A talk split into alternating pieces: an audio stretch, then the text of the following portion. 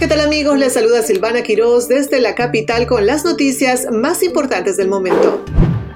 Cuatro hombres de Washington, D.C. y Maryland han sido condenados a cadena perpetua por el secuestro y asesinato de un hombre. Los acusados secuestraron a Andrés Simmons Jr. y lo mantuvieron como rehén exigiendo un rescate. Después de recibir el dinero, los hombres dispararon a Simmons 19 veces y abandonaron su cuerpo en un callejón. Los cuatro fueron arrestados y han sido condenados a cadena perpetua por cargos de secuestro con resultado de muerte y asesinato por felonía. Ellos han estado en custodia desde sus arrestos.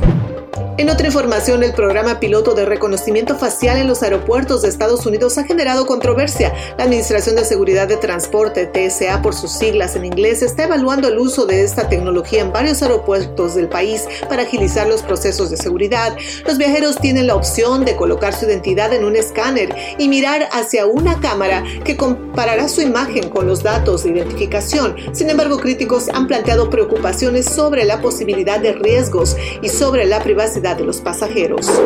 Nos vamos hasta El Salvador, donde se ha anunciado que han pasado 365 días sin ningún asesinato, atribuyendo este logro a una dura presión contra las pandillas y al encarcelamiento de miles de sospechosos en megaprisiones. El presidente Nayib Bukele hizo el anuncio vía Twitter, aunque no proporcionó cifras verificadas de manera independiente. Desde marzo del año pasado, Bukele ha implementado una guerra contra el crimen, aumentando la presencia policial y deteniendo a más de 68 presuntos miembros de pandillas les saludo Silvana Quiroz desde los estudios de zoomlatino.com y los invito a continuar en la sintonía de Radio Éxito 24.com.